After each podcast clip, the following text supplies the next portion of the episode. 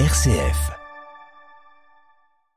Et tout de suite, le dossier de la rédaction. Nous nous intéressons donc au cinéma de Hayao Miyazaki dans le dossier du jour avec Baptiste. Le pape de l'animation japonaise vient de sortir son nouveau long métrage. Il s'appelle Le garçon et le héron. Il revient après dix ans d'absence. Et ce matin, nous nous arrêtons sur le rapport à la nature dans le cinéma de l'auteur japonais. C'est bien ça, Baptiste? Oui, la nature qui est présente partout chez Miyazaki. Alors parfois elle brille simplement par sa présence, parfois c'est l'enjeu clé du film comme dans Nausicaa et la vallée du vent, Princesse Mononoke ou encore Mon voisin Totoro. Mais alors, il y a un premier poncif à écarter pour bien commencer.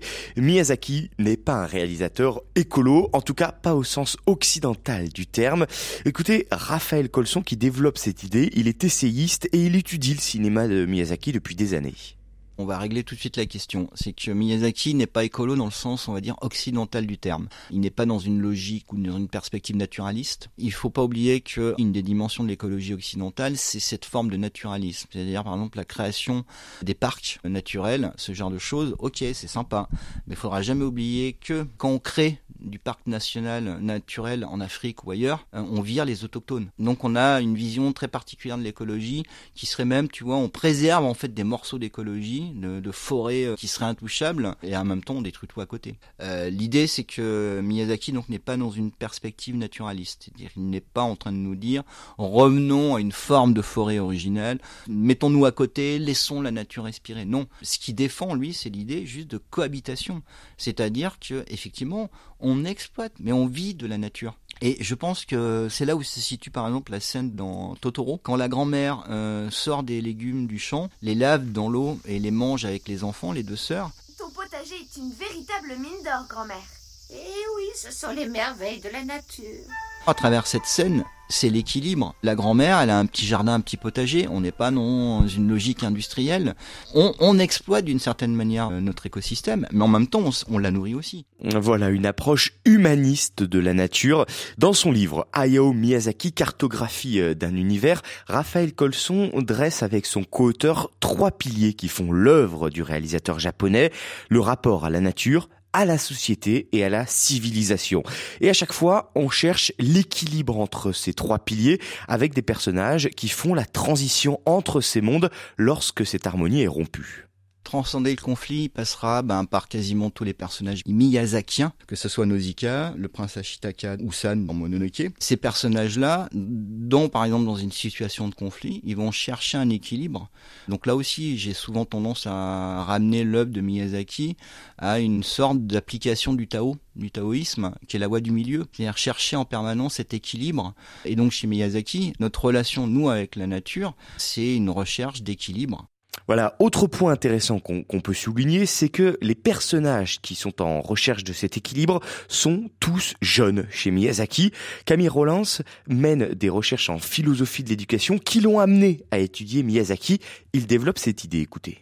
Miyazaki, des donc Nausicaa qui date de 84, hein, donc c'est pas, pas tout jeune, anticipe très bien cette idée de la jeunesse qui va porter ce type de préoccupation-là. Ce qui est pour nous, euh, qui avons connu Greta Thunberg et quelques autres choses, euh, apparaît spontanément évident, mais qui n'est pas du tout au départ. C'est-à-dire les visages de l'écologie euh, dans les années 70, c'est euh, René Dumont, qui n'est pas un perdreau de l'année euh, non plus. C'est pas des figures d'adolescents qui se posent des questions pour l'avenir de l'habitabilité de la Terre. Et de manière précoce, Miyazaki arrive à voir cette capacité d'une figure jeune, porteuse de certaines valeurs morales, à incarner une forme de responsabilité face à laquelle les adultes ont failli. Alors Baptiste, quelle forme prend la nature chez Hayao Miyazaki?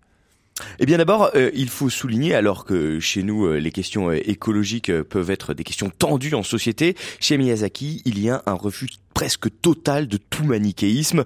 La nature est loin d'être toujours accueillante ou collaboratrice, et en face, chaque personnage a ses raisons on parle de Nausicaa ou de Mononoke, il n'y a aucun, entre guillemets, pur méchant dedans.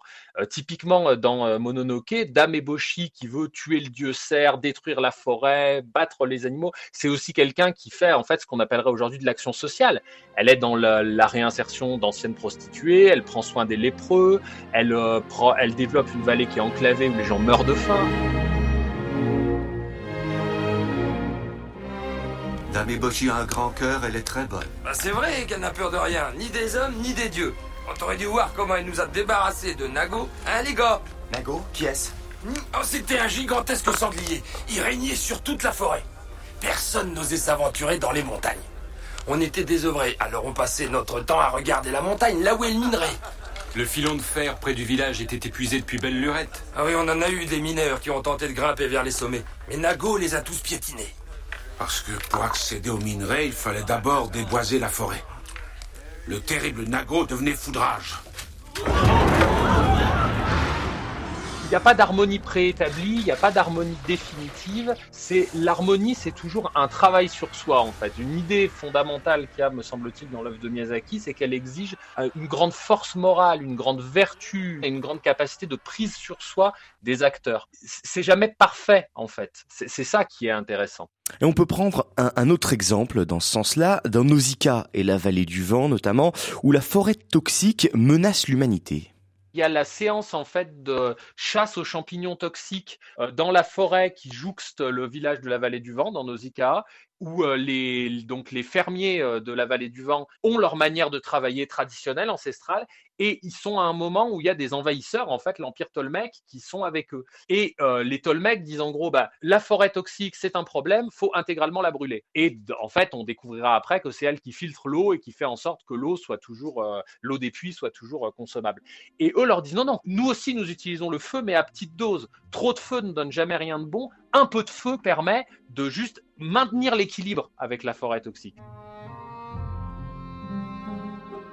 Votre royaume est bordé par la forêt toxique qui gagne du terrain. La foucaille va vous envahir. Votre peuple est en voie d'extinction. Unissez-vous au peuple Tolmec pour qu'ensemble nous puissions brûler la foucaille. Attendez une minute. Toucher à la foucaille, votre Altesse, serait pure folie. Vous voudriez donc mettre le feu à la forêt toxique, comme tant d'autres humains ont tenté de le faire depuis son apparition il y a mille ans. Mais chacune de leurs tentatives ne fit qu'accroître la colère de milliers d'homous qui se rassemblèrent en troupeaux pour déferler sur nos terres tel un raz-de-marée dans leur fureur aveugle. Voilà, et puis ce qui est intéressant également chez, dans l'œuvre de Miyazaki, c'est que cette nature est très spirituelle. L'œuvre porte en elle la culture shintoïste japonaise, le shinto qui vénère les esprits de la nature, les kami. Raphaël Colson tire ce fil pour conclure. Shintoïsme, c'est une religion de type animiste qui estime en fait que toute chose a une âme, pour résumer. Et euh, à partir de ce moment, ben, la nature fait partie de l'humanité, l'humanité fait partie de la nature. On est dans cette spiritualité qui explique donc euh, voilà cette présence, et notamment cette présence magique. Totoro, Princesse Mononoke. La nature est liée aussi à des éléments magiques une grande différence en Occident. Notre rapport à la nature, c'est un principe de domination, notamment depuis le siècle des Lumières. On est en, en conflit avec la nature, donc ça explique bien des choses en termes de narration. Euh, et que simplement au Japon, ils sont pas dans la même approche de rapport à la nature. Voilà une petite lucarne sur le rapport euh, à la nature euh, chez Miyazaki. On aurait pu étudier d'autres aspects parce que son œuvre est protéiforme, notamment sur la guerre, sur sa passion pour les machines volantes, sur ses héroïnes ou encore son rapport au monde magique.